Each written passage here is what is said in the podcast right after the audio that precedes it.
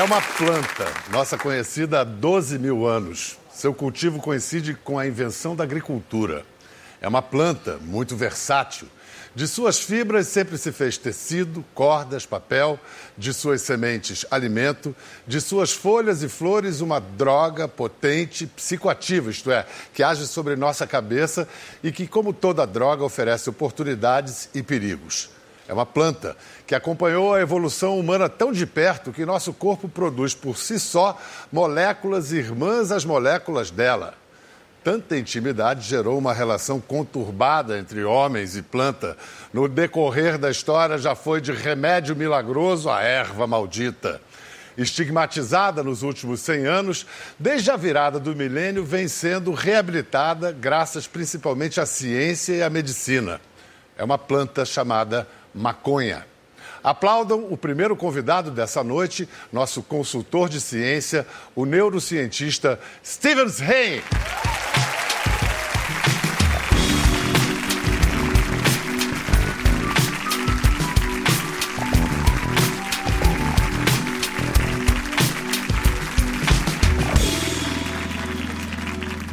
Stevens, o que, que faz da maconha a cannabis, uma planta tão excepcional? É esse histórico que eu narrei na abertura, o que mais? É certamente, como você falou, desde a Idade da Pedra que ela tem uma relação com, com o homem, né?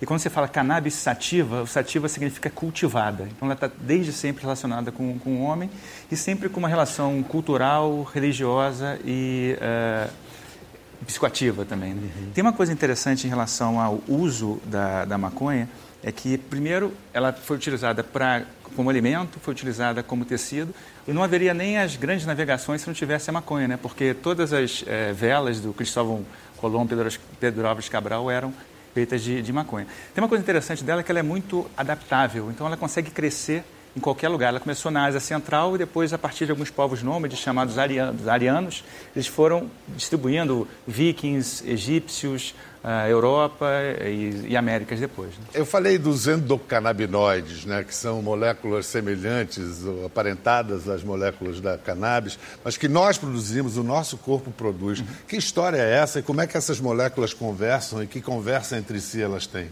Bom, para o cérebro funcionar, as células, os neurônios, têm que produzir os chamados mensageiros químicos ou neurotransmissores. Uma dessas classes de neurotransmissores é justamente os dos endocannabinoides. Eles têm uma função muito ampla, né? desde relacionados a comer, dormir e aprender. As plantas do gênero cannabis produzem os fitocannabinoides, né? fito de planta. E elas têm, coincidentemente, uma mesma estrutura. Então, quando uma pessoa consome a, a, a maconha, ela acaba tendo efeitos ali. Ah, você pode perguntar qual é a função desses fitocannabinoides. Eles têm a função de proteção. Da mesma maneira que a cafeína e a nicotina têm para plantas, a gente usa para outras coisas, né? mas a função primordial é uma, uma função de proteção contra é, pragas que podem destruir a própria cannabis. Então, ela tem essa função na planta e acabou, por conta dessa, dessa relação é, com a, estrutural, com os endocannabinoides, ela ativa o sistema endocannabinoide e tem os efeitos que a gente conhece. Né? A gente conhece, já comprovado todos os efeitos, a ciência conhece todos os efeitos da maconha e, e, já, já sabe exatamente os usos terapêuticos comprovados dela? Isso está avançando bastante. Né? Se a gente pensar que você tem aí um, um uso 12, 10 mil anos e uh, as primeiras evidências de uso medicinal há 4 mil anos, muita coisa aconteceu. A gente vive, vive um período de 100 anos de proibição, mas muita coisa aconteceu antes disso está tá voltando aqui agora. Então, em relação aos efeitos, os principais efeitos são uh, aumento de apetite, uh, relaxamento e euforia. Esses são os mais descritos, né? Mas, obviamente, tem uma grande quantidade de, de efeitos medicinais. Dependendo da dosagem também, né? É, dependendo da dosagem. Se for um pouco maior, ela pode é, causar ansiedade, taquicardia, lapso de memória e uma falta de motivação, né? É uma planta alucinógena? ela tem o chamado componente psicoativo. Né? Então, por exemplo, o THC, que é um dos, dos desses, é, são centenas de é, fitocannabinoides. Né? O THC é aquele que tem essa capacidade de uh, uma certa um efeito psicoativo ali. Não chega a ser um, um alucinógeno, mas ele tem um efeito de alteração. O THC é o que deixa doidão, para falar em linguagem de dia de semana. Mas o CBD, o canabinoide, é o que tem sido usado para fins medicinais. É, ou combinado? Não, você tem várias possibilidades. Uma que está se revelando efeitos medicinais também do THC. Dois, que o efeito do, do, CBD, que é um dos outros canabinoides, mas como eu falei, tem centenas. Mas tem uma coisa chamada efeito comitiva. Muitos dos principais efeitos medicinais, eles vêm da combinação e não exclusivamente do isolamento de um composto ou de outro. O abuso da maconha pode causar, provocar uma overdose, por exemplo? Não, você tem aí, mais uma vez, falando de milhares de anos de uso e é, toda a literatura médica, não há um único caso de overdose associada à maconha. Tem até, por exemplo, uma, uma, alguns cálculos que dizem que para você ter uma overdose de maconha, você teria que uh, injetar o equivalente a um quilo de THC ou fumar 21 quilos de maconha, o que é... Fisicamente impossível. Impossível. É.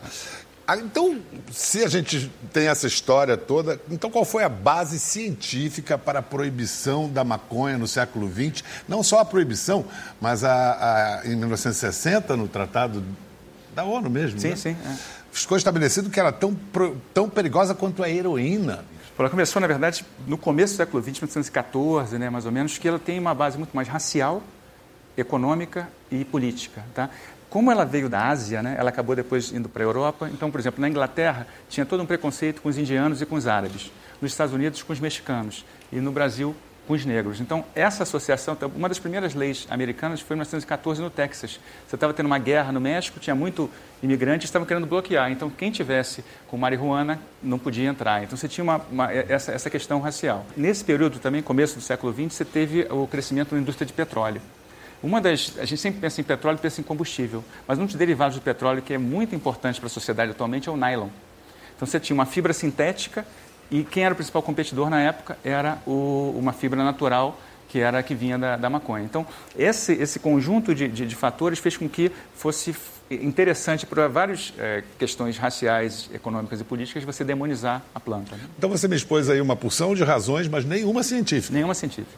Não, não, não há base científica para a proibição dela. Não. O que a gente tem assistido no mundo é que vem crescendo a tolerância à maconha, seja para fins medicinais, seja para uso recreativo. O Canadá acaba de legalizar a maconha, assim como o Uruguai já tinha feito há cinco anos. Em Portugal, a maconha foi descriminalizada. Outros países europeus vêm relaxando suas leis. Nos Estados Unidos, o comércio foi liberado em vários estados. E aqui no Brasil, a Fiocruz vai iniciar pesquisas para estudar as propriedades medicinais da maconha. E a Anvisa anunciou ainda para este ano a regulamentação do plantio para fins terapêuticos. Qual é a sua posição pessoal sobre a regulamentação da maconha hoje no Brasil? Há alguma discordância entre o cientista e o cidadão Stevens quanto a isso? Não, porque eu acho que tanto cientista quanto cidadãos têm que se basear em informações, em dados, para poder é, ter um ponto de vista. Né? Hoje, Pedro, qualquer pessoa, seja um adolescente, seja um, um, um jovem, tem acesso à maconha.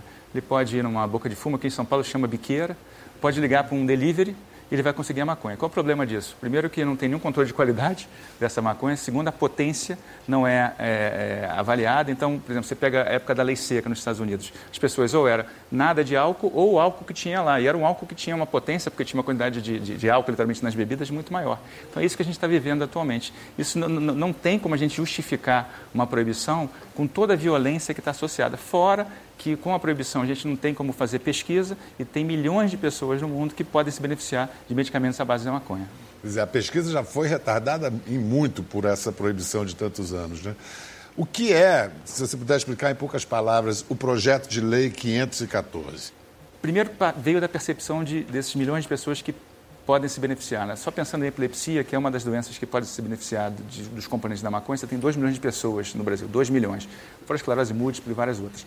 Então, esse projeto foi, foi apresentado ao Senado, né, através daquela, da e-cidadania, e a, endossado por 100 mil assinaturas, e a proposta é que você possa fazer o cultivo eh, pessoal para fins terapêuticos. Ele pode ainda sofrer modificações, uma das modificações que seria interessante era eh, permitir também o cultivo coletivo, né, o associativo, né, você ter associações de pacientes que possam cultivar maconha para esse fim terapêutico. Está em, em, em, debate no Senado. Mas a gente vai conhecer agora a primeira família brasileira que foi autorizada pela Justiça a plantar maconha em casa. Vamos mostrar que você está espertona. Meu nome é Margarete, sou advogada, mãe da Sofia, coordenadora da PEP, apoia pesquisa e pacientes de cannabis e a primeira brasileira a ter autorização judicial para cultivar maconha para fins terapêuticos em casa.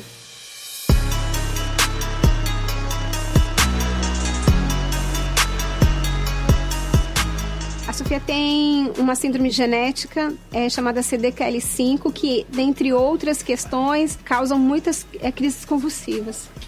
Quando a Sofia tinha 40 dias de vida, ela começou a ter convulsão. E aí a gente começou a correr atrás, né, do, do controle dessas convulsões. Para mim era um sofrimento muito grande ter que dar é, tarja preta. Uma... Era um bebezinho tão pequenininho. Ela chegou a tomar cinco medicamentos de uma vez só. Era muito remédio forte quando a gente importou o primeiro é, remédio para a Sofia, era considerado tráfico internacional de drogas. Primeira pessoa que eu avisei, telefonei, foi o Faverê, foi o doutor Eduardo Faverê, que era o neurologista da minha filha. Aí eu falei assim, Eduardo, é, a gente descobriu que maconha pode ser remédio, tá vindo, eu não sei, tem efeitos colaterais, eu não sei dose, eu não sei nada.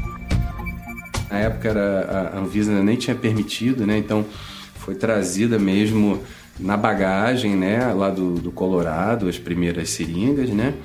De CBD. E a partir daí, é, a gente, com todo cuidado, estudando, percebendo que era uma substância que era segura, né, a gente começou a prescrever e os resultados foram muito bons. Cerca de 70% das crianças que têm crise reduziu pelo menos metade ou até zerou as crises, e 90% delas tiveram ganho cognitivo costumo dizer que a maconha não é nem a erva do, do, do demônio, nem a erva milagrosa. É uma planta que tem potencial terapêutico e ponto, sabe? Mesmo pelo fato de não ser nenhum milagre, isso não muda nada na minha luta.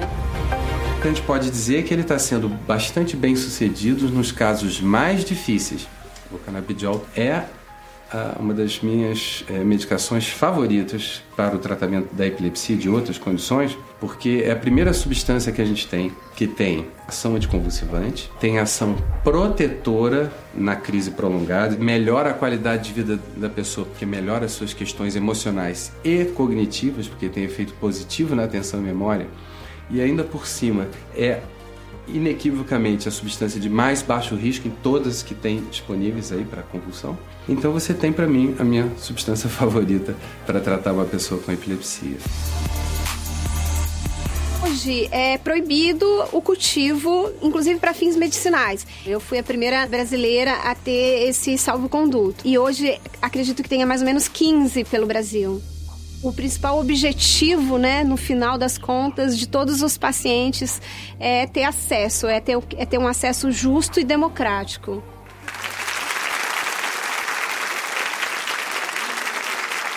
A minha impressão, Stevens, é que essa decisão da justiça foi motivada muito menos por fundamentos científicos do que por pura compaixão. Estou certo? É, eu acho que as duas coisas foram levadas em consideração, mas cada vez mais você tem evidências científicas. Por exemplo, dia 25 de junho, o FDA aprovou o primeiro medicamento oficialmente nos Estados Unidos para uh, uso em epilepsia. Né? Então, isso mostra que mesmo o governo federal americano está percebendo isso. Né? Então, a gente está num momento muito interessante. Eu só queria ressaltar que o trabalho da, da, das mães, dos familiares, foi crucial para essa discussão, essa reflexão, principalmente no Brasil, né, dos cientistas, da sociedade, sobre o papel terapêutico da maconha. É porque é difícil você sustentar preconceitos baseados só em ideologia diante do sofrimento de crianças, né? Que é visivelmente amenizado e muito. Sem contar que o, o preço né, do, do, medicamento também é, é muito alto se a pessoa importar. Então, essa possibilidade de você plantar muda completamente. É, normalmente, esse medicamento custa entre mil e três mil reais por mês por paciente. Então é inviável para a maioria das famílias do Brasil. Não dá. A regulamentação da maconha para fins medicinais tem sido seguida pela liberação do uso recreativo. E aí o debate tem que se ampliar. Tem que migrar da ciência para os impactos sociais da legalização na saúde, na segurança. Então agora a gente vai ouvir o testemunho de homens que viveram a guerra às drogas em lados opostos. Um é antropólogo, foi secretário de Segurança do Rio de Janeiro, o outro é artista, nascido e criado na célebre e violenta favela Cidade de Deus, e foi um dos autores do documentário que há pouco mais de 10 anos revelou como nunca antes tinha sido revelada a cadeia produtiva do tráfico nas comunidades pobres do Brasil. O que foi? Um quilo de maconha. Um quilo de maconha. Tem um cortador, tem um que desfaz a maconha e tem o que amarra e pesa. Entendeu? Nós tá aqui só pra enrolar. Daqui a droga tem outro destino, tá ligado? Daqui ela já vai, no, já vai pra mão do vapor, de outros amigos lá que vai ver tudo, tá ligado? Até acabar o que tá na pista né? Nós temos que ser acionados de novo pra fazer isso daí que nós tá fazendo, que a nossa parte é essa, mano. Daqui o bagulho já vai pra mão de outros amigos. Não tem nada a ver Yeah. com nós. Falcão não dorme. Yeah. Ah. Jovem, preto, novo, pequeno. Falcão fica na laje de plantão do sereno. Drogas, armas, sem futuro. Moleque cheio de ódio, invisível no escuro puro. É fácil vir aqui e mandar matar. Difícil é dar uma chance à vida.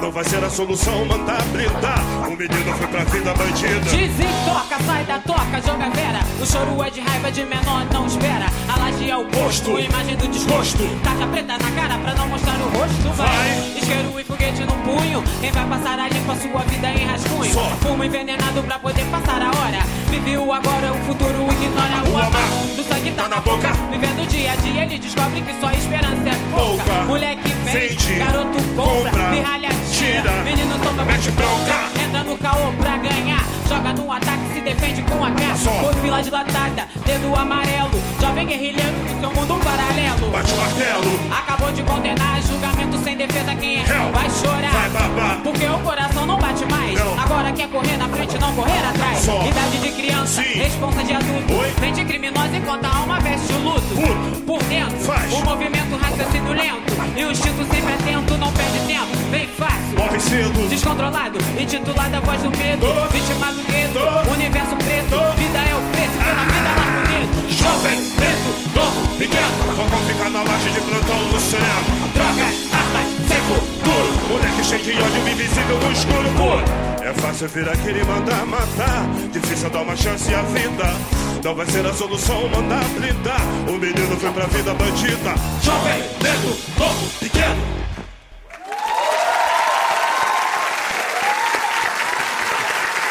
Bem-vindo, Bill. Obrigado. Viu, cara? Vem cá, essa é sua irmã, back vocal? Minha irmã, Camila CDD. Camila CDD. É um prazer, Biel. Tá. Bem-vinda, prazerão. E pilotando ali, DJ J. Tony. J. Tony, bem-vindos. Ó, vou roubar o MVB um pouquinho aqui. Aqui. Daqui a pouco vocês cantam mais também. pois é, como eu disse, Bill E aí, Luiz Luiz? Eduardo Soares. bem? Pode aplaudir Luiz Eduardo Tudo Soares bom? também, por favor. Eu estive. É- bem? Luiz Eduardo é um antropólogo que, que saiu da academia e botou a mão na massa, foi trabalhar no poder público, sentiu a, a barra.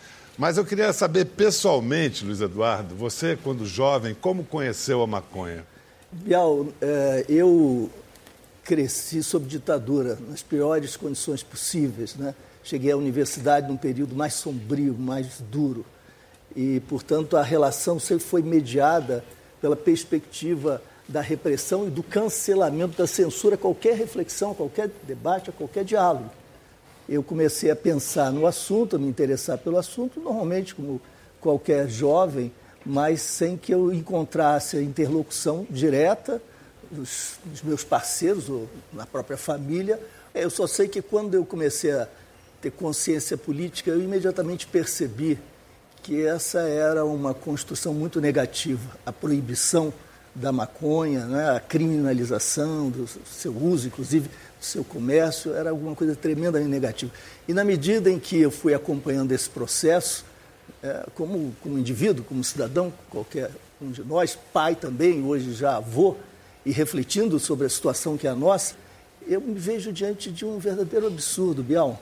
A situação brasileira é caótica, se você pensar bem. Nós temos 62.517 homicídios dolosos por ano, É o recordista mundial de longe. no- em em, números absolutos. Isso. Desses, E relativos também. Desses 62 mil, nós temos aí cerca de 71% eh, que atingem os, os negros, os pobres, os que vivem na periferia. Certamente por isso o Brasil é um país profundamente racista e desigual. E isso talvez explique a nossa, a nossa inércia, o nosso imobilismo, a nossa anestesia né, a nossa naturalização em um processo absolutamente trágico que seria inaceitável. E você, Bill, quando jovem, como é que foi que você foi apresentado a maconha? O que, que representava a maconha no seu ambiente de juventude, de criança e de adolescente? Pô, minha primeira, minha primeira lembrança né, da cannabis é dentro de casa. Né? Eu já tive familiares que usavam, pessoas muito próximas. E na época também a maconha era muito demonizada pela minha própria mãe. Quando ela ia falar de alguém que fumava maconha, ela sempre falava, ó, oh, não se mete com aquele cara não, que aquele pessoa ali fuma maconha uma, é um tipo de pessoa perigosa. Até pela própria pessoa moradora da favela tinha é, essa visão. Então eu cresci tendo a maconha em volta de mim e ao mesmo tempo ela sendo muito demonizada, demoniada, né? É, foi a vivência, né, o estudo, o conhecimento, conhecendo outras pessoas, outras culturas que eu comecei a pensar um pouco diferente. Eu nunca fui um panfletário da legalização, da descriminalização, mas eu também nunca fui totalmente contrário. Acho que é uma discussão que é importante, acho que ela tem que se ampliar mais. É, por conta da quantidade de, de, pessoas que usam de forma recreativa. Eu estava dando uma lida que, tipo, na década de 90 era 17% de brasileiros apenas que eram favoráveis. Hoje já tem 32%, então é um número expressivo. Embora não seja uma prioridade nas discussões tão importantes que a gente tem dentro do país, mas acho que essa é uma discussão que tem que trazer. Mas não pode deixar de fora um recorte que eu acho importante, Biel, que é o recorte racial e social. Uma pequena quantidade na mão de uma pessoa preta de favela, ela é transformada em traficante. A gente já viu casos de pessoas com 130 quilos ser branca e rica e ser solta. Então, mesmo ela sendo legalizada, acho que tem que ter esse equilíbrio racial, porque dependendo do CEP da pessoa, ela pode ser um é traficante, não um usuário. Então, deixa eu entender.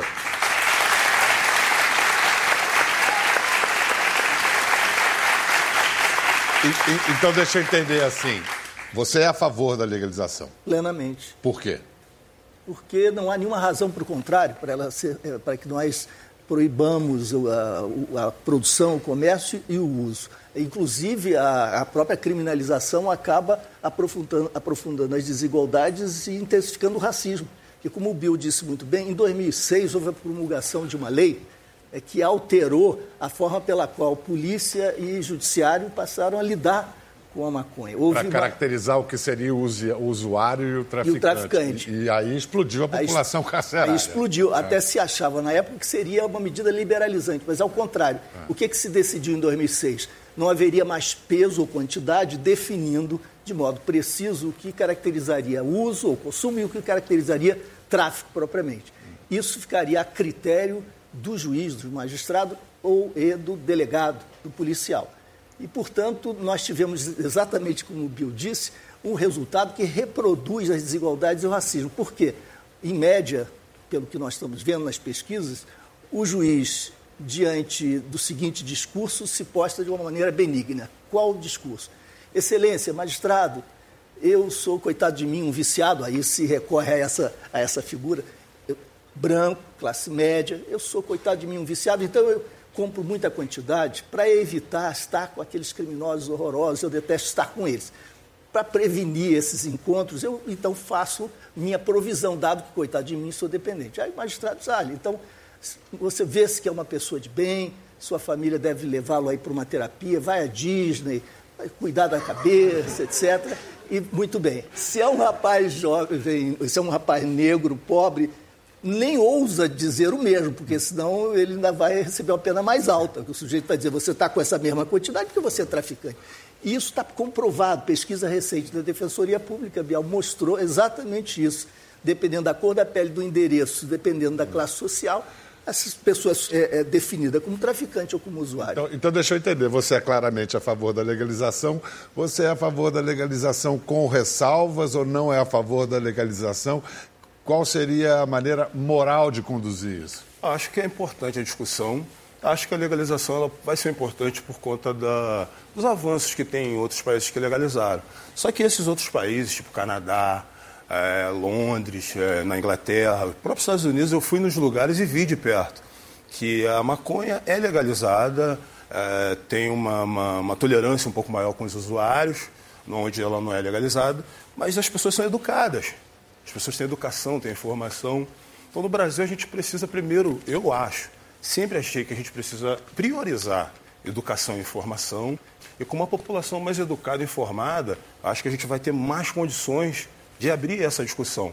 Eu acho que o viés no Brasil que vai ser mais proporcional para a nossa realidade e que vai fazer com que a gente consiga fazer com que a discussão vire realidade, acho que é o viés ah, do tratamento medicinal, da pesquisa. Acho que pelo, pelo conservadorismo que existe dentro do nosso país, talvez esse seja um caminho de melhor discussão. No nosso vizinho Uruguai, a maconha foi estatizada. O consumidor tem que se cadastrar em órgãos do Estado para ter direito a comprar em farmácias. E o movimento pela liberação da cannabis lá teve um símbolo, que foi a vovó cannabis, Alicia Castilha. Ela é argentina, autora de livros sobre a cannabis, e quando se mudou para o Uruguai em 2011, foi presa por plantar maconha. Eu conversei com ela. Eu já estava muito envolvida na questão, escrevia para revistas eh, espanholas, então tive esta oferta de vir morar aqui no Uruguai, que é um país muito tranquilo, eh, um país pioneiro nas liberdades individuais, e eu estava aqui, então eu plantei.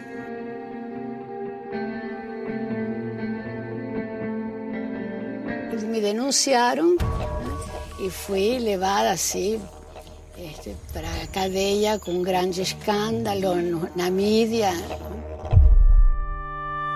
Ao todo você ficou então 95, 95 dias preso.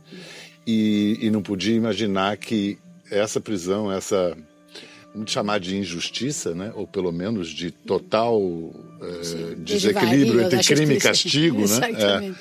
É, é, acabou sendo decisivo para o que viria a ser a Olha, não imaginei tanto, mas eh, começaram a me visitar de, deputados uruguaios que falaram: temos que aproveitar eh, a movimentação que há no, na mídia com teu caso e eles me trouxeram inclusive um projeto que elaboraram naquele momento para eu ler e que iam, iam apresentar. Esse projeto foi o embrião da lei? Talvez, não tenho muita certeza, porque o projeto foi caminhando pelas comissões mais ou menos quase dois anos, até que de repente alguém me liga, liga a televisão que o Pepe está legalizando a maconha.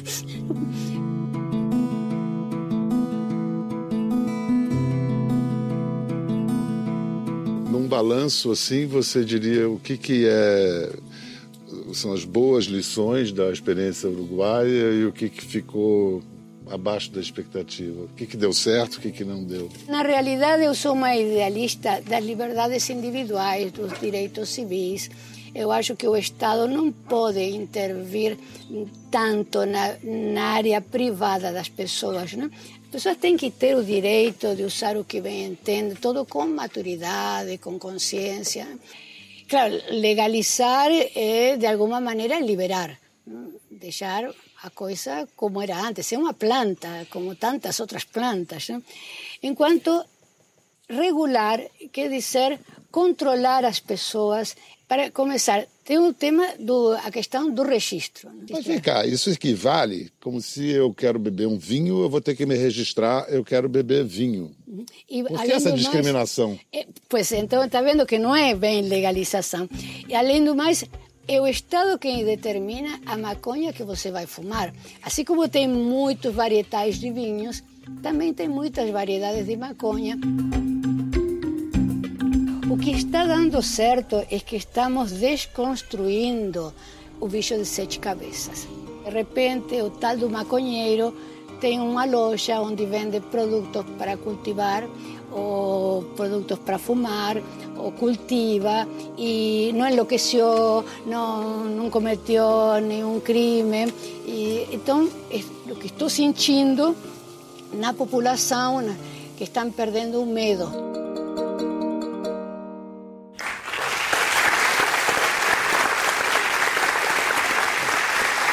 Luiz Eduardo Soares, em que país do mundo, na sua opinião, vem sendo conduzida a melhor política relativa à questão das drogas em geral e da maconha em particular?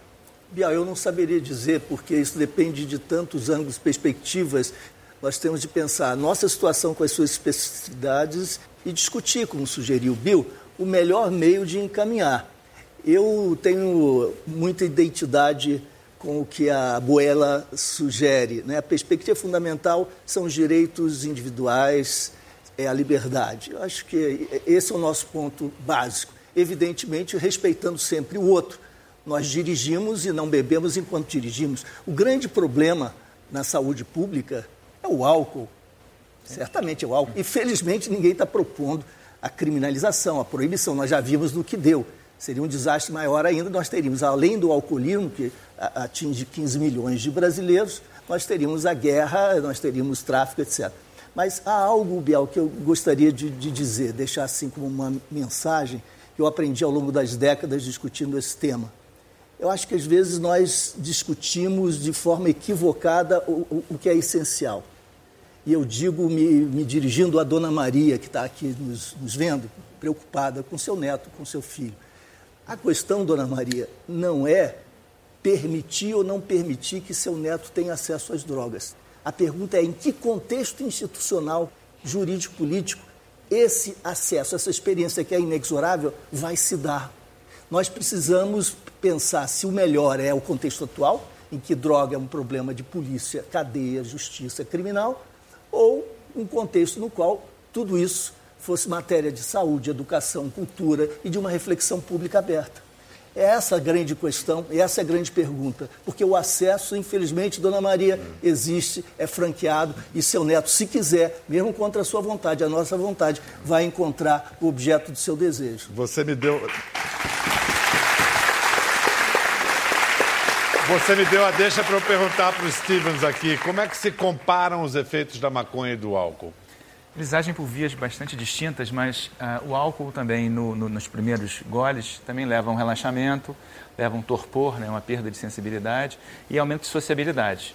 Só que o uso crônico dele, né, a gente já super é, é, já já tem evidências muitas evidências né não só ele é capaz sim de causar overdose que é completamente diferente da maconha vários casos documentados no Brasil e no mundo né simplesmente você beber demais do álcool uso crônico né você tem por exemplo no mundo 250 mil casos de, é, de pessoas que morrem por problema no fígado por conta do, do, álcool. No Brasil, são 80 mil mortes das mais variadas doenças, né? câncer, problemas cardíacos, problemas de, de, de fígado também, sem contar as mortes viol por, por, violência associada ao álcool, seja de trânsito ou violência urbana também. Né? Vamos reconhecer o seguinte, que depois de muita demonização da erva, também está havendo alguma glamorização da erva agora. Qual seria uma posição equilibrada sobre a maconha? Primeiro, a gente tem que ter atenção porque há grupos de risco. Né? Então, primeiro, adolescentes, jovens, não podem usar maconha, como não podem usar álcool. O cérebro está em formação. Pessoas que têm um transtorno mental, pessoas que tão, têm histórico de psicose, esquizofrenia na família, não devem usar. Fora isso, você tem que tratá-la como, é, regulamentando, né? regulamentando a possibilidade de, de, de é, comercialização dentro de regras. Isso, é, você tira o glamour, ao mesmo tempo você tira a demonização. Isso é crucial, como o Luiz falou, Qualquer pessoa hoje em dia tem acesso à droga, mas é uma droga com uma potência completamente sem controle e com uma qualidade, como a gente viu na coisa do prensado, que não faz menor relação com o que de fato é a maconha. Foi justamente essa, esse tipo de visão do doutor, do, do, do, do Luiz Eduardo, que fez com que eu fosse um pouco menos é, radical assim em relação à não legalização. Eu não sou um cara caretão, mas eu sempre achei que quando fala que a legalização vai diminuir o tráfico, a violência, esse é o ponto que eu sempre discordei. O grande gargalo do Brasil, eu acho que é o tráfico das armas. Tipo assim, as armas estão na mão do crime. Então, se legalizar a maconha e eles não puderem mais traficar, eles vão continuar traficando outras drogas, que são inclusive as drogas que mais trazem dinheiro. Mesmo porque o crime organizado está diversificando suas atividades comerciais, Bastante. não só o tráfico. E a cocaína Isso. é uma droga muito mais lucrativa para se comercializar. Não, é o que mantém. É, e se é. tiver uh, uma legalização, uma liberação de todas as drogas, essas armas elas vão estar apontadas para outra coisa porque o poderio não vai terminar. Quero te perguntar uma coisa, mas você ia falar algo? É um comentário rápido, porque existe sempre a preocupação de onde houve a legalização, se aumentou o consumo entre os jovens. E a resposta é não. Você não teve um aumento de consumo entre os jovens nos locais onde houve a legalização. Isso já evidenciado por anos de, de, de uma política de liberação. A minha pergunta para o Bill é a seguinte: vou usar de novo a palavra compaixão, que a gente usa quando vê crianças que precisam de maconha medicinal e que eh, realmente são um coração de pedra, não, não, não se comoveria diante disso. Agora, existe a mesma comoção quanto à vida de outras crianças que são vítimas das, da guerra às drogas nas nossas periferias e comunidades pobres? Não, acho que não. Acho que o Brasil tem muita dificuldade de ter essa, essa comoção quando são jovens favelados e pretos que morrem. Uh, os crimes no Brasil nunca são racializados. Por exemplo, aqueles cinco jovens que foram assassinados com 111 tiros em Costa Barros sem nenhum antecedente criminal, porque antecedente criminal no Brasil virou justificativa para a morte ou para a prisão. É um tipo de crime que nos Estados Unidos criaria uma revolução gigantesca. A própria a, a população negra, o gueto, ia para a rua. Aqui não comove a imprensa, não cria hashtag, não comove o Estado. E nem a própria favela às vezes se sente tão comovida com aquilo que aconteceu. E se aquele jovem, é um clichê, mas se, se aqueles cinco jovens fosse de outro lugar da cidade, no caso foi do Rio de Janeiro, é, tivesse uma outra classe social, uma outra cor de pele, é lógico que aquilo seria uma outra coisa diferente. Eu acho que enquanto a gente também não tivesse esclarecimento racial e a mesma lei valendo em todos os lugares do estado, da cidade, do país, a gente vai ter um desequilíbrio muito grande. Mesmo com a legalização, a gente ainda vai ter uma deficiência muito grande. A Marcha da Maconha entra no seu décimo ano em São Paulo nas ruas pede legalização.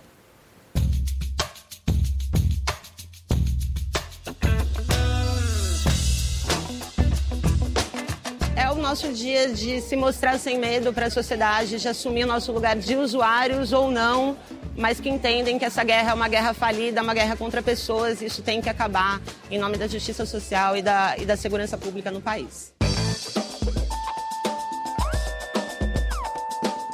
Desde 2008 a gente vem crescendo na ANA, a gente começou lá atrás com 200, 300 pessoas no Parque do Ibirapuera, sendo proibido de marchar pela legalização da maconha, a gente era acusado de fazer apologia ao crime. E depois de 2011, quando o Supremo Tribunal Federal legalizou a marcha, a gente passou a exercer o nosso, a nossa liberdade de expressão com mais tranquilidade.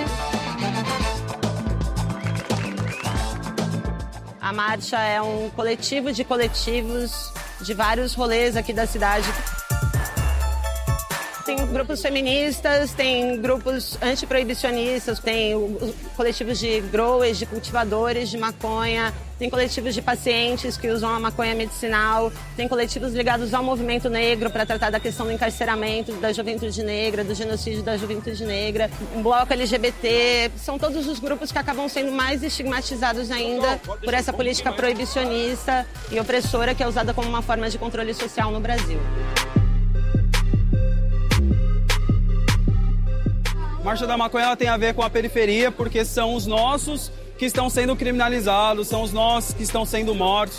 Se o ser periférico não estiver dentro da Marcha da Maconha, as pautas de periferia, que é o encarceramento em massa, que é a criminalização da pobreza, a criminalização do preto, ela não estará dentro da marcha. Eu, com 62 anos, eu comecei a fumar maconha com 58.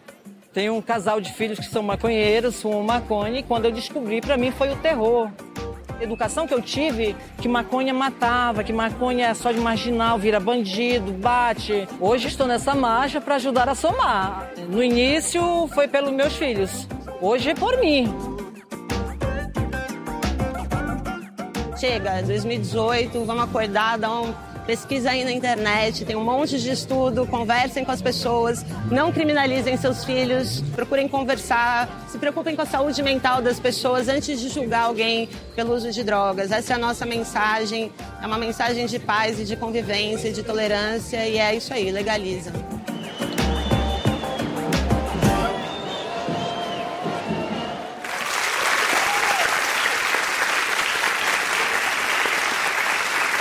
Gente só arranhou ali o começo de um debate, mas eu acho que é com informação que a gente vai vencendo alguns desentendimentos. Então, te pergunto, Luiz Eduardo, qual seria uma premissa comum possível a liberacionistas e proibicionistas no debate sobre a maconha?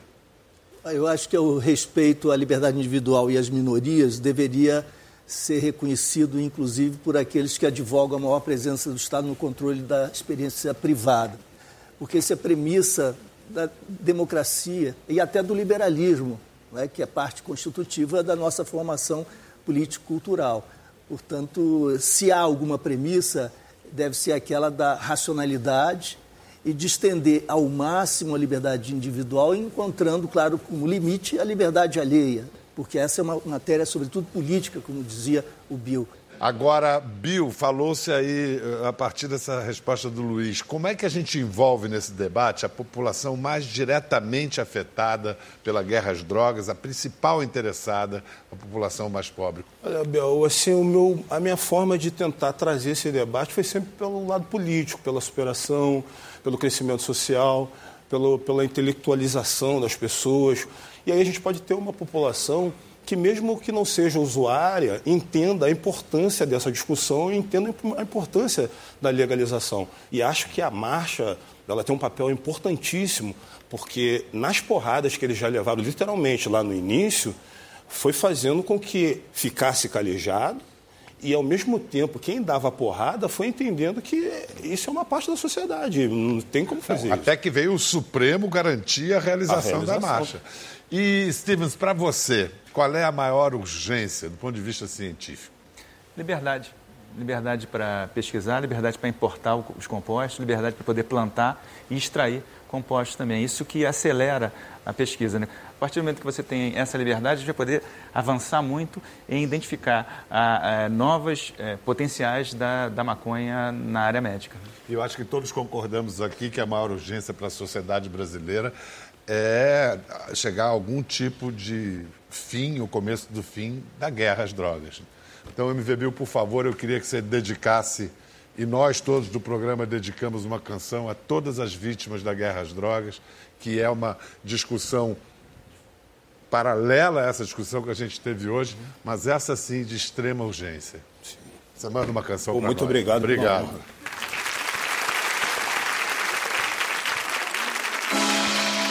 Yeah. A discussão é política e você tem que ser participativo.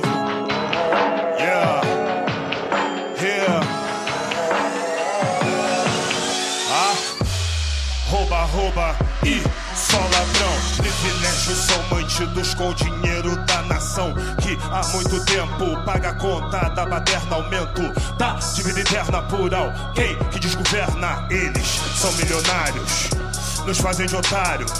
São ladrões, vilões, roubando, escondido. O que se leva na mão grande não é devolvido por trás de vários mandatos. Esconde bandido, apropriação do cargo para enriquecimento ilícito. A base sempre é o toma lá da cá, com comportamento implícito. Ocupando o cargo público, tem um montão que devia ter na testa tatuado. Eu sou ladrão e vacilão, sufocando a brava gente brasileira. Eles nos usam pra atender o interesse de empreiteira. Querem manter o foro privilegiado só para depois botar mais dinheiro na conta usando a grana que vem do caixa 2. Propina institucionalizada, é esquema de quadrilha muito bem organizada. É o exemplo que nós tem, vem do Planalto Central. Uma mão suja na outra desde os tempos de Cabral. A delação é premiada, não pega nada. Caguetou fica solto por aí, cuspindo na nossa cara, impunemente, sem constrangimento na hora de pedir seu voto de novo, outra vez, outra vez e de novo. Tá no poder, não quer mais sair. Continua pedindo seu voto outra vez e de novo. Quando é que a gente vai reagir? A luta contra os porcos no poder não pode ser pela aparência. Isso divide a força e nos enfraquece como consequência. Veja Veja bem. bem, quem está roubando e metendo a mão em dinheiro de banco não é preto, não é pobre, não é favelado, é branco e rico. Muito rico. E nós pagando mico, muita merda sendo falada e nosso ouvido virando pinico. O gigante dormiu, fechou os olhos de vergonha. Nem coxinha, nem mortadela, nós é tudo pamonha. ou mandatário sob a pecha de ladrão. Ser brasileiro é muito mais que vestir a camisa da seleção. Tem que estar ligado, tem que estar ciente que a cada nova lista de acusados sobra menos inocentes. Não precisamos de heróis nem de mitos, apenas de novatos que ouçam nossos gritos e analise a puta crise federal, financeira, social, política, ética e moral. Mal. Os cães não vão querer largar o osso, jurando inocência mesmo no fundo do poço, eles vão te procurar. Na próxima eleição não seja tão positivo com quem sempre te deu não. São vários da mesma turma, só pensando em urna. Somente o burro que vai se ilude, cuspiram na nossa cara impunemente, sem constrangimento na hora de ver o seu voto de novo, outra vez, outra vez e de novo. Tá no poder, não quer mais sair. Continua pedindo seu voto outra vez e de novo. Quando é que a gente vai reagir? Ficou curioso para ver as imagens do programa? É só entrar na página de conversa no Globoplay. Tá tudo lá. Até a próxima!